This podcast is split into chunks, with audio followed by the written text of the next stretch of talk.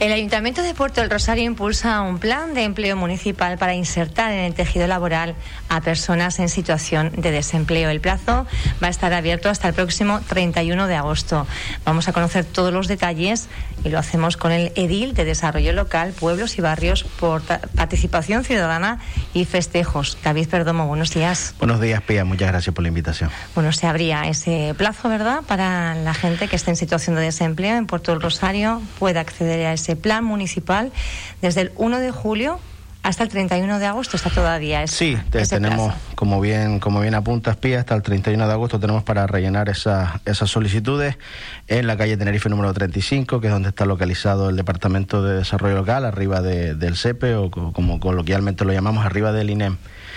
Nosotros habíamos presentado en una rueda de prensa anterior un poquito los pormenores de este plan de empleo municipal. Eh, tenemos que partir de, de, unas premisas o de unas bases que es que los ayuntamientos no tienen competencias en sí en materia de empleo. Nosotros lo que hacemos es llegar siempre a acuerdos con el Servicio Canario de Empleo y en este caso también con, con la FECAM por esta situación extraordinaria de la COVID-19 que todos conocemos, esta crisis eh, económica financiera derivada de la crisis sanitaria, pues lo que nos ha provocado es que desde las distintas administraciones eh, intentemos con un impulso superior intentar paliar esta, esta situación y el desempleo es una, es una materia que, que qué duda cabe que hay que luchar para, para intentar pues, subsanarla cuanto antes, ¿no? Nosotros siempre vamos a luchar por el pleno empleo. Es cierto que los datos de desempleo en, Puerto del Rosario, al, no, al no, ser el 26%, pero es curioso que al no ser una, un municipio meramente turístico como puedan ser otros de la isla,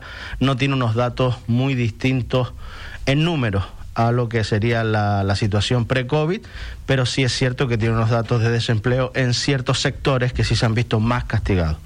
Nosotros a raíz de hacer ese estudio, de hacer ese análisis, eh, sacamos un plan de empleo municipal, como digo, en colaboración con el Servicio Canario de Empleo y la FECAM, y establecemos una serie de perfiles que nosotros creemos que pueden venir bien tanto para eh, sacar de desempleo a aquellas personas que tienen esa necesidad, como para el Ayuntamiento de Puerto del Rosario, que redunden en beneficio de la comunidad por las acciones que se van a realizar. ¿Qué perfiles eh, se buscan o, es más fácil, digamos, dirigir esta acción?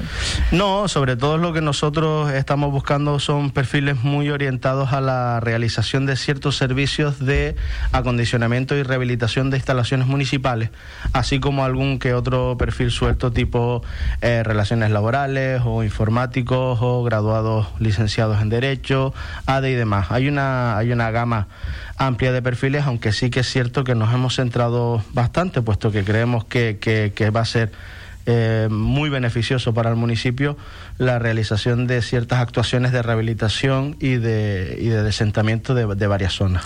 ¿Qué requisitos se precisan? Cualquier persona que esté en situación de desempleo en Puerto del Rosario se puede apuntar o hay algún requisito? Sí, nosotros hemos tenido que llegar a una especie, una especie no, hemos tenido que llegar a un acuerdo con el Servicio Canario de Empleo, puesto que a priori se nos demandaban unos requisitos que creíamos un tanto excesivos, para no, para no cansar mucho al oyente, vamos a decir los que hemos llegado al acuerdo, los que tenemos a partir de ahora, ¿no? Es ser mayor de edad, en este caso ser mayor de, o sea, tener cumplido los 18 años, eh, ser residente en el municipio de Puerto Rosario, esto es bastante importante puesto que es un plan de empleo municipal, y eh, llevar seis meses inscrito como demandante de empleo mínimo, mínimo y no haber participado en ninguno de los programas anteriores de empleo dentro de los 12 meses anteriores a la, a la realización o al inicio de este plan de empleo municipal. Eh, y luego la inscripción que, comentábamos al principio, desde el 1 de julio hasta el 31 de agosto, en la Bolsa de Empleo del, del área de desarrollo local. ¿Hay algún otro programa también municipal previsto para crear de empleo que sea eh, con fondos propios o al 100%? Nosotros estamos sacando otra serie de, programas, siempre en colaboración, como digo, con Servicio Canario de Empleo y la FECAN, y es verdad que en algunas ocasiones eh, son fondos mixtos, en, otras contamos con una subvención muy grande del Servicio Canario de Empleo y hay ocasiones en las que tiramos de fondos propios. Siempre va eh, en, base un poco de, las necesidades y del acuerdo que se lleve en la mayoría de gobierno para nosotros decidir, porque tenemos que hacer una apuesta decidida por la creación de empleo, así que es probable, muy probable que vengan planes de empleo posteriores.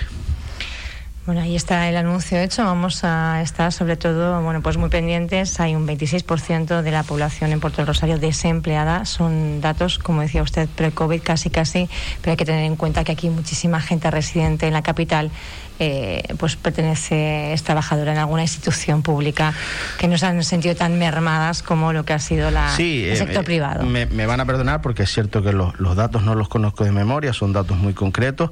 Había un porcentaje muy alto de, personas que se dedicaban al sector del comercio, sector servicios, pequeña y mediana empresa.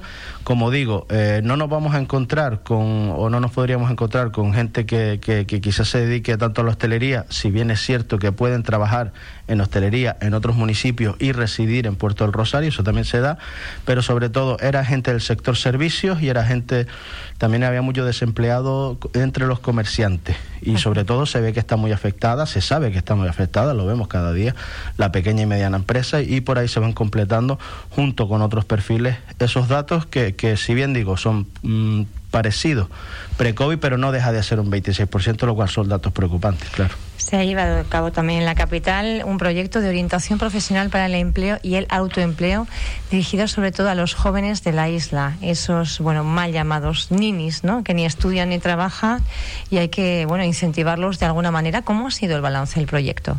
No, el balance siempre, o sea, el balance es muy positivo, sobre todo teniendo en cuenta también que habíamos eh, llegado a un acuerdo con la mancomunidad eh, Centro Sur, nos habíamos desplazado también a Gran Tarajal para hacer una valoración de del trabajo y estar en el in situ sabiendo lo que, lo que están haciendo los compañeros, han hecho una gran labor. Eh, ellos mismos nos contaban que estaban sorprendidos de la buena acogida que tenía, puesto que si bien eh, parece ser que, se les presenta a este tipo de, perfil de desempleados eh, un futuro incierto, porque te encuentras en una situación por, por, por, la edad y un poco por, por la inercia que vienes arrastrando, no quieres estudiar, pero tampoco sabes muy bien cómo orientarte de cara al mercado laboral, eh, había gente muy interesada y había gente que había recibido eh, una información que ellos consideraban muy reveladora, o sea, sobre todo eh, una sobre todo la, sensación de que, mm, oye, yo esto no lo sabía, yo esto no lo sabía, y también hemos aconsejado y hemos orientado en, en habilidades tecnológicas básicas, como puede ser la redacción de un currículum o como puede ser utilizar el certificado electrónico, pues para optar a distintos perfiles, a distintos puestos de trabajo o a distintas subvenciones para creación de, empresas o microempresas y todo, toda esa orientación ha sido beneficiosa, así lo han acogido en este caso los receptores, los beneficiarios que son eh, de garantía juvenil, que se llaman, son los menores de 30, y los que se dedicaban a hacer ese trabajo también estaban gratamente sorprendidos. Es una buena noticia porque hemos visto en otras eh, ediciones otros programas también que se dirigen a, este sector en concreto y muchas veces no pueden justificar los programas porque no hay jóvenes suficientes que participen. Llegar a ellos eh, yo creo que es un, eh, pues una cuenta, una asignatura pendiente. ¿Se va a volver a repetir este programa? Sí, bueno, nosotros hemos hecho la, la solicitud. Es verdad, es verdad que hay otras entidades privadas también interesadas en el desarrollo de este tipo de de, de, programas y será el servicio, que, bueno, será la entidad correspondiente, que no sé exactamente, o no recuerdo ahora si exactamente el Servicio Canario de Empleo, puede ser, pero también puede ser que esté, que esté equivocado. La entidad correspondiente que se encargue de otorgarnos eh, ese servicio, si lo considera si considera que debe ser para nosotros o que deberemos ser beneficiarios, pero ya digo, hay otras entidades privadas eh, también interesadas en realizar este tipo de proyectos y bueno, si al final por lo que sea, como va por un sistema de baremación y de puntuación, pues eh, quizás nos puede tocar a nosotros. en el caso de que nos tocara a nosotros, pues oye, contentos porque ya digo, eh, se ha hecho una labor pedagógica y una labor informativa y comunicativa bastante importante. Estamos contentos con los resultados y nos parece que somos merecedores de, repetirlo. Si, si se nos concediera, pues orgullosamente lo haríamos, si no, lucharíamos para la próxima edición. Más cosas, eh, programas, PFAES, eh, ¿cuánta gente se va a poder emplear en todo lo que es el ejercicio 2021 aquí en la capital? Pues mira, nosotros tenemos de cara a los programas de, a los programas de empleo, eh, según van terminando ahora en septiembre será la clausura de los PFAES, siempre calculo alrededor de unas 105 personas más los programas especiales de empleo social que empiezan en diciembre, estaríamos hablando de otras 70, 80 más las OPEAS, más el plan de empleo municipal, pues yo calculo que alrededor de unas 300 personas pueden ser beneficiarios de alguno de los programas de empleo que sacamos desde la Concejalía de Desarrollo Local. Eh, como decíamos, y para mí siempre es un motivo de orgullo y siempre me gusta dar las gracias al equipo de trabajo que hay detrás, porque no teniendo competencias en materia de empleo, somos capaces de dar esa oportunidad a, ese número de personas, a ese número de demandantes que están en desempleo dentro del municipio de Puerto del Rosario.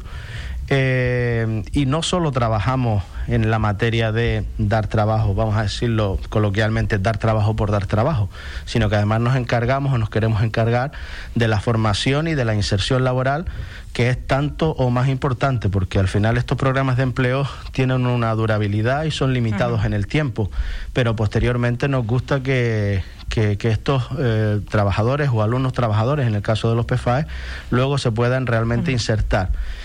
Eh, nosotros aprobamos ayer en el pleno ordinario un acuerdo que teníamos con que tenemos con Radio ECA para otorgar unas becas que van a permitir a, cualquiera de los posibles beneficiarios de los programas de empleo que tengan la titulación en eso. Y esto viene a raíz de un estudio previo que se había realizado, que es que el 40% de los desempleados en Puerto del Rosario no tienen la titulación en eso. Entonces, bueno, como digo, no solo insistiendo en el hecho de, de tener un puesto de trabajo, sino de formar a los, a los futuros trabajadores para poder insertarlos posteriormente y para que estén mejor preparados. Hablamos de empleo con el concejal, pero también de más cuestiones de esos barrios y pueblos, otra otra concejalía y eh, participación de ciudadana que yo siempre las uno porque entiendo que, bueno van bastante ligadas una a la otra. Ahora con esta fase 3 eh, se ha paralizado todas estas visitas, estas reuniones, pero es un programa mm, que está dando. ¿Cuál es un poco el balance que hacen? No, el, nuestro balance es positivo y, y, y a los ellos nos remitimos de que cuando se tiene que parar, se tiene que aplazar o se tiene que, posponer en el, en, el tiempo, eh, bueno, siempre se nos, se, nos, se nos viene un poco la pena encima, ¿no? Porque eh, tantas las, tanto las visitas que venimos realizando a los pueblos y barrios, ya casi estábamos terminando los pueblos, eh, habíamos hecho un poco el cierre de la temporada hasta después del verano para continuar con los dos pueblos que nos quedan y con el resto de barrios que tenemos pendientes.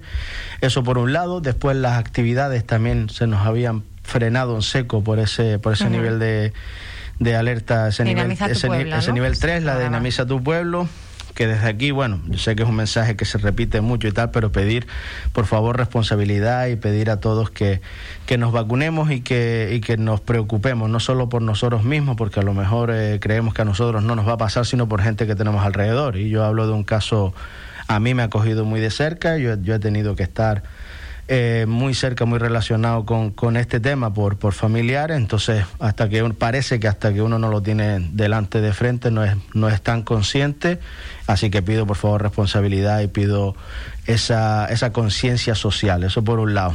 Y como decía, a la hora de tener que, que, que frenar estos, estos programas o, esta, o estas cuestiones que estamos llevando a cabo, pues mira, no solo el tema de dinamiza tu pueblo, sino algo parece ser que es tan sencillo y tanto que nos gusta a la vez que son las fiestas de los pueblos. Ayer era el día de Santa Ana, fiesta de Casillas del Ángel, y pasamos un poco desapercibidos y hubo una misa.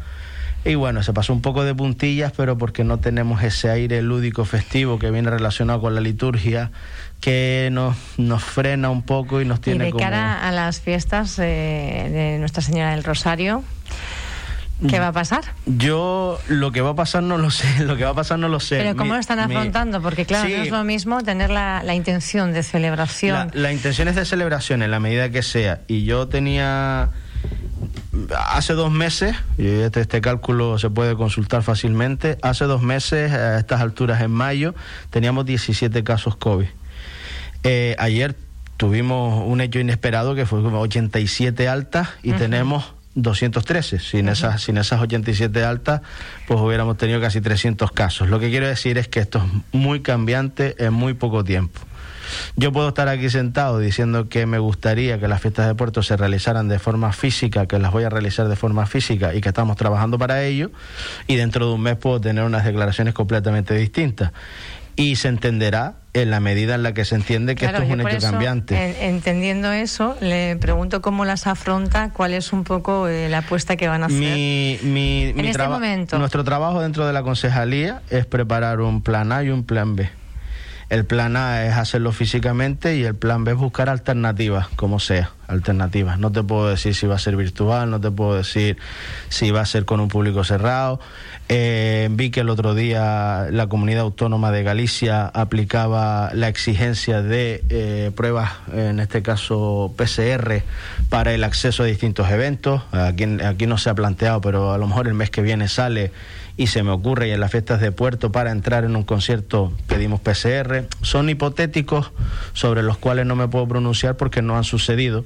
Lo que sí que, quiero dejar claro es que desde la Concejalía de Festejos se trabaja para estar preparados para lo que nos pueda venir sabiendo que queremos celebrar las fiestas de Puerto del Rosario, lógicamente. Pero podrían ustedes pedir PCRs, por ejemplo, si se hiciera un evento eh, multitudinario, un, eh, un, concierto, por ejemplo, eh, ¿valoran ustedes esa posibilidad? Tengo, tengo la casi la certeza de que depende más de un mandato de, la comunidad autónoma y que a partir de ahí nosotros podamos reclamarlo.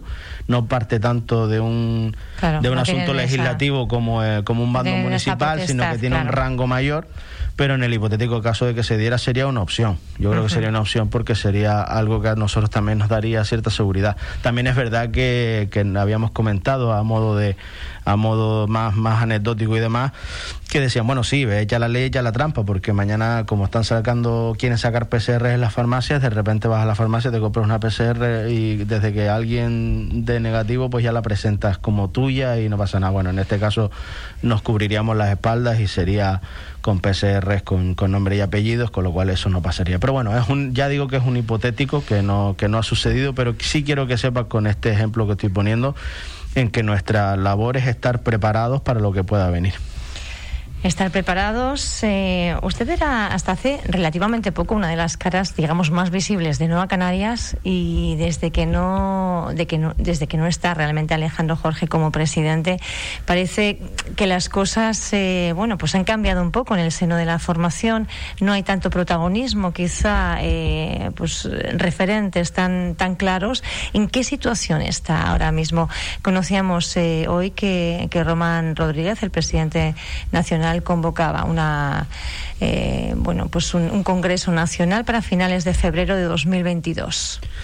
Bueno, eh, por, por, yendo por partes, ¿no? Lo primero, vamos a, vamos a empezar por lo último. Es cierto, nosotros estamos inmersos en la celebración del quinto Congreso Nacional de Nueva Canarias, eh, con, unas, con unas premisas o con unos asuntos muy claros, que es crecer como formación, establecernos y seguir haciéndonos fuertes y sobre todo eh, vender toda la gestión que hemos hecho como un claro ejemplo de que cuando está Nueva Canaria en las instituciones las cosas funcionen y las cosas eh, salen bien. En cuanto al protagonismo más o menos del señor Alejandro Jorge, bueno, eh, es cierto, todos conocemos esa situación que se sobrevino cuando decidió echarse a un lado, él sigue siendo compañero del partido, sigue siendo afiliado, acude a las reuniones. Eh, eh, suele participar en algunas de las reuniones telemáticas que tenemos, es decir, es un afiliado al partido más y como, como tal merece todo, todo el respeto, no podría ser de otra manera.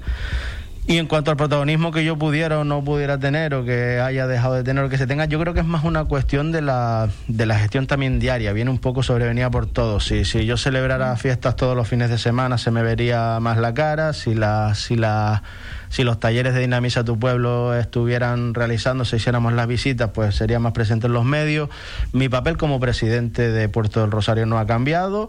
Nosotros, cuando, cuando Alejandro Jorge decide eh, dejar, dejar la presidencia, automáticamente se disuelve la Ejecutiva Insular y nosotros volvemos, en este caso se tiene que montar otro órgano, tenemos dentro un equipo coordinador y dentro del equipo coordinador la portavoz es la compañera Lorena, Lorena López. Entonces, eh, bueno, no, no sé si, la, si el término adecuado es que se reparte el protagonismo, sino que cada uno asume su papel vamos a llamarlo así. O, como que estuvieran ustedes, bueno, pues más a nivel interno preparando la organización de cara a, un congreso, porque entendemos que finales de febrero es la fecha que se marca a nivel nacional, pero luego vendrán los congresos insulares. Sí, exactamente. Después del Congreso Nacional ya se van estableciendo los insulares y nosotros trabajamos en ese sentido. Eh, mm, trabajamos con la doble intención. Trabajamos por un lado para internamente eh, hacernos más fuertes, organizarnos y estar preparados y luego también trabajamos de cara a, las elecciones, que nadie se escapa, que en 2023 ya vuelven a haber elecciones y Nueva Canarias en Fuerteventura eh, tiene que tener ese papel importante, tiene que tener ese papel relevante y para ello, por un lado, tenemos que vender nuestra gestión y para otro también tenemos que que saber eh, que nuestros aliados y que nuestros posibles compañeros sepan que somos una organización fuerte y una organización eh, formada aliados, posibles compañeros, hacía visible esa alianza con Alborán, eh, alternativa local por Antigua. ¿Qué más aliados pueden nosotros trabajamos. Eh, yo, no, yo no conozco exactamente, no, no estoy metido dentro de, de las negociaciones, por, por lo tanto no estoy dentro de los posibles acuerdos, en el sentido de que eh, a nivel de comunicación interna pueda tener alguna, alguna información que como entenderás no puedo desvelar aquí, pero siempre, siempre, siempre no, siempre estamos abiertos. Nosotros trabajamos. AMF, hay, una, Coalición Canaria. Hay una, hay una fórmula que funciona muchísimo en, en, Gran Canaria, que es de donde, de donde parte, donde nace Nueva Canaria después de esa decisión de 2005, eh, que es trabajar con, con asociaciones de, de, índole más local, ¿no? Con el Bloque Nacionalista Regional, regional con Roque Aguairo y con otras formaciones. Eh, yo creo que nos vamos a basar, eso sí lo digo, más en los proyectos que en las personas, eso sí lo, adelanto y lo, y, lo aviso, y creo que la intención de Nueva Canarias como partido nacionalista de izquierda es crecer, es, abrir un frente amplio y es trabajar por los intereses de esta tierra. Yo creo que con estas premisas eh, cualquiera de los socios que quieran participar con nosotros van a ser bienvenidos. Invitaremos a Lorena para ver cómo van las negociaciones con otras formaciones políticas. No sé si AMF, Coalición Canaria está más lejos, ¿no? No lo sé, no lo sé, la verdad. Bueno, usted va a presentarse, va a presentar candidatura para ser, bueno, candidato al, Cabildo de Fuerteventura, por ejemplo, al Ayuntamiento de Puerto Rosario. Mira, yo a día, de la formación. a día de hoy, a día de hoy tengo seguro que soy presidente de Puerto del Rosario, soy primer teniente alcalde del Ayuntamiento de Puerto Rosario. Es cierto que en las anteriores elecciones concurrimos con, con AMF y al acuerdo al que se llegó es que otra persona ocupara el número uno me puedo ver, me puedo ver con, con, la fuerza y con la decisión para intentar optar a presentarme como número uno en la lista de Puerto del Rosario. Además, no digo que no se pueda mañana dar otra decisión, además me puede parecer hasta el camino más natural, puesto que vendría con un bagaje de cuatro años de experiencia dentro del ayuntamiento. Lo cual no quiere decir que negociaciones posteriores, acuerdos posteriores o incluso decisiones internas dentro de la organización llevara por otros lares. Si me preguntas a día de hoy. ¿Pero usted va a presentar candidatura para ser presidente de la formación? A día de, a día de hoy soy presidente de Puerto del Rosario. Después ya, ya miraremos y ya todo se andará. Cuántas incógnitas. no sé si nos ha desvelado muchas cuestiones hoy, David Perdomo, más de la gestión municipal, sí que nos ha dado sí, yo la, yo la, En la certeza siempre soy más, soy más directo que, que en las incógnitas o en los futuros los bueno, futuros pues queda pendiente esa invitación que cursamos a Lorena, ¿verdad? Que ella es ahora mismo, bueno, pues la cara visible de la formación y quizá, no sé si eh, tendrá más prudencia o sí que nos irá contando más cosas. Gracias, eh, David Perdomo. Tengo por aquí las concejalías, porque son un montón. eh, Edil de Desarrollo Local, Pueblos y Barrios, Participación Ciudadana y Festejos, además de primer teniente alcalde. Gracias por estar con nosotros. Gracias, Pía, como siempre. Buenos días.